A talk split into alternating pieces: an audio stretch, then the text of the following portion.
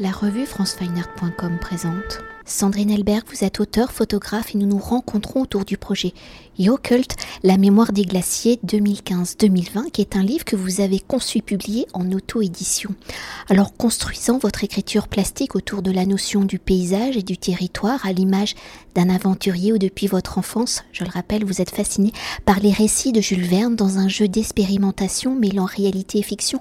Vos récits photographiques sont des invitations au voyage. Si plusieurs de vos projets sont consacrés au paysage, à la matérialité de l'espace, du cosmos, de la Lune, de Mars, des météorites, avec Yocult, vous nous projetez dans un paysage de glace où le nom du projet fait référence et hommage au premier glacier disparu situé en Islande officiellement déclassé en 2014. Alors sous l'apparence de la contemplation de la rêverie par votre écriture poétique en photographiant ces paysages de glace sous les ciels étoilés d'Islande, ce projet est aussi un appel, une prise de conscience de la fragilité des éléments où vous nous rappelez que l'homme détruit en quelques années ce que la terre, la nature ont mis des siècles, des milliers d'années à construire. Alors dans un premier temps, pour évoquer la genèse de ce projet en 2014, à l'annonce de la disparition du premier glacier d'Islande, quelles ont été vos réactions? Comment cette réaction s'est-elle concrétisée par le désir d'un projet photographique, d'un voyage sur un territoire à l'apparence hostile?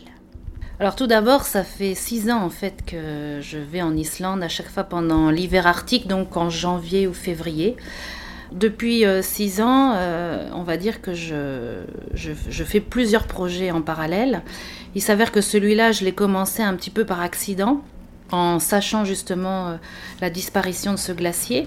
Et il s'est vraiment, euh, on va dire, qu'il s'est concrétisé et qu'il a, qu'il a pris une forme, et en tout cas un titre, euh, en lien avec la disparition de, ce fameux glacier qui s'appelle Yokut. On va dire récemment, en fait, l'année dernière, quand une plaque a été donc installée sur l'ancien glacier. Voilà, donc on va dire que c'est un projet parmi d'autres que j'ai réalisé en Islande. Alors pour poursuivre, hein, quand on connaît votre écriture plastique, votre univers photographique, ce projet s'inscrit pleinement dans votre démarche. Vous venez de l'évoquer, vous y proposez des paysages mystérieux en noir et blanc où par le traitement de l'image, on est projeté dans un univers qui semble à la fois naturel et fictionnel, où la glace se fait roche, où la roche se fait glace, où le ciel étoilé se fait cosmos, nous projetons ainsi sur une autre planète dans une cartographie qui pourrait être la Lune ou encore des fonds marins. Alors, dans la découverte de ce paysage, dans votre approche physique de celui-ci, comment avez-vous élaboré cette approche plastique? Quelles ont été vos réflexions pour installer cette immatérialité du paysage? Et pour cela, peut-être comment le choix du noir et blanc vous permet-il de jouer la multitude d'interprétations possibles de ce paysage? Alors oui, effectivement, c'est bien vu. Euh, il s'agit vraiment de rêverie. Euh, peut-être un paysage euh, que l'on aimerait euh, connaître, mais en tout cas, techniquement, il a, c'est beaucoup plus compliqué qu'il, n'y paraît, puisqu'en fait les prises de vue sont faites en deux temps. D'abord deux jours, même si le jour est très court, puisqu'on est sur une lumière entre 11h du matin et 15h de l'après-midi, donc c'est extrêmement court, donc c'est pour ça qu'il m'a fallu plusieurs années, parce que avec le climat et son hostilité, on ne fait pas toujours euh, ce qu'on a souhaité, ou en tout cas le programme euh, prévu pour visiter et, voir ces glaciers. Et donc, euh, en deuxième temps, revenir sur les lieux pour photographier le ciel étoilé. Donc, pareil, sans nuages, etc. Donc, en fait, c'est en deux temps, les images sont assemblées, donc ça c'est un peu mon secret ou on va dire euh, euh, la petite cuisine euh, pour qu'on puisse avoir ce genre d'image. mais effectivement, c'est très proche de mon travail lié à l'espace et le cosmos, puisque on est toujours sur des paysages où l'homme est suggéré, mais il n'est absolument pas présent. Et puis, on est là et, on regarde. ce qu'il faut savoir également, sur certaines images, certaines, certaines parties du glacier sont en négatif. Ça, c'est assez subtil, on s'en rend pas forcément compte si on ne connaît pas le paysage en tant que tel, mais c'était vraiment pour mettre en exergue et pour mettre euh, le point sur justement ces cassures, ces fissures, ces tourbillons, ces fractures. Et aussi, par transparence de cette glace, nous avons euh, donc une terre euh, volcanique. Donc il y a du sable noir qui se mélange à la glace. Donc finalement, je n'ai fait que mettre en valeur ou en tout cas montrer justement cette dualité de noir et de blanc. Alors pour évoquer la matérialité hein, du projet de son auto-édition, au regard des nombreuses maisons d'édition dédiées à la photographie, comme vous, de nombreux auteurs photographes font pourtant le choix de l'auto-édition. Alors comment, pourquoi avez-vous choisi justement l'auto-édition? Car Joe Cult n'est pas le premier et dans le contexte actuel de la photographie, quels sont les avantages, les inconvénients justement de l'auto-édition? Alors est-ce un choix? Je ne sais pas, ça s'est fait un petit peu par hasard. C'est vrai que c'est le troisième livre. Les deux premiers livres sont des tirages plus importants. Le, premier c'était Cosmique avec 300 exemplaires. Le deuxième c'est Moon qui est toujours d'actualité, qui été tiré à 500 exemplaires. Euh, pourquoi? Euh, J'ai aucun refus euh, à éditer un livre chez, un, chez une maison d'édition, mais c'est juste que voilà, pour moi c'est aussi un plaisir, c'est un objet et je veux qu'il me ressemble à 100%. Donc je travaille en binôme toujours avec un graphiste et ensemble on, crée justement un univers proche. de l'un et de l'autre. Et, et, là, par contre, pour ce livre-là, je l'ai fait seule, à 100%. Euh, c'est plutôt une édition limitée, donc c'est 100 exemplaires parce que c'est réalisé à la main. Euh, voilà, euh, une couture singère, etc. Les, les, pages qui sont donc massicotées manuellement une à une. Donc en fait, là, c'est plus presque une œuvre à tirage limité, plus qu'un livre. mais en tout cas, voilà, peut-être qu'un jour je travaillerai avec un éditeur, hein, je, ne jamais dire jamais, mais en tout cas j'aime bien effectivement maîtriser euh, du, choix des images jusqu'à jusqu'à son façonnage. Donc voilà, c'est un choix pour l'instant. Et justement, pour continuer d'évoquer la matérialité du projet, vous l'avez dit, le livre est donc édité à 100 exemplaires, numéroté et signé. Et dans votre rôle, entre guillemets, d'éditeur, comment avez-vous conçu le projet du livre? Quelles ont été vos réflexions pour choisir le papier, sa texture, mais aussi sa, reliure, son finissage avec le bord du papier dentelé sur la tranche extérieure, le choix du fil rouge, etc. etc. Comment l'ensemble des éléments de fabrication du livre apporte-t-il une lecture supplémentaire au projet? Comment ces éléments font-ils partie intégrante de la compréhension du projet, de sa matérialité, de sa plasticité, du propos et du sujet donc qui est la fonte des glaciers et de leur mémoire. Alors le choix du papier, c'est un papier un peu gaufré, un peu texturisé, donc je voulais que ça rentre aussi dans la matérialité de l'image. Une encre assez brillante, euh, du coup un effet un peu cuir hein, dans les ciels étoilés. Et puis euh, effectivement on a trois couleurs, noir, blanc et rouge. Le rouge c'est effectivement le fil, c'est le fil rouge comme, euh, comme son nom l'indique. C'est le côté euh, emergency, c'est le côté attention, c'est une couleur extrêmement forte, symbolique évidemment. Donc c'est effectivement le fil de la reliure qui est une couture euh, singère. Donc ça, je voulais vraiment qu'il y ait aussi un côté très artisanal dans ce livre. Et puis voilà, c'est une multitude de doubles pages avec quelques inter on va dire, intermédiaire euh, avec des images un peu plus petites. Mais voilà, c'est une multitude de, paysages que l'on va regarder euh, les uns après les autres, peut-être derrière une fenêtre, voilà. Et donc on, voit comme ça vraiment beaucoup de détails. Euh, voilà, le papier joue, il joue euh, un rôle fondamental.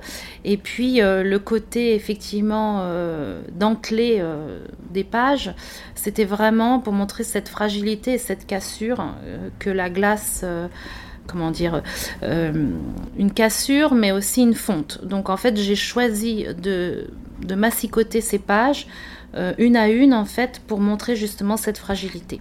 Pour aller plus loin dans la compréhension du projet, nous venons d'évoquer donc sa matérialité. Et dans le fil de son récit de l'histoire de la mémoire des glaciers, comment avez-vous articulé différents points de vue? Comment les paysages s'enchaînent-ils pour faire l'histoire d'une seule mémoire et peut-être d'un seul paysage? Oui, c'est vrai qu'on pourrait imaginer euh, que c'est un même endroit à différents points de vue. Euh, on va dire que peut-être ce que les gens vont pouvoir découvrir, mais c'est assez subtil, au fil des pages, petit à petit l'horizon descend. Donc en fait, euh, c'est un peu symbolique, c'est différents points de vue, mais finalement on finit aussi par un, une dernière double page où on voit que finalement il n'y a, pratiquement plus de glace.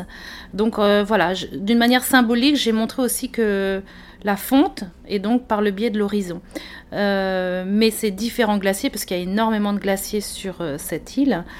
qui est l'Islande. Donc voilà, mais après, ça a différentes périodes de l'année aussi. Donc c'est sûr qu'on pourrait imaginer que c'est peut-être au même endroit.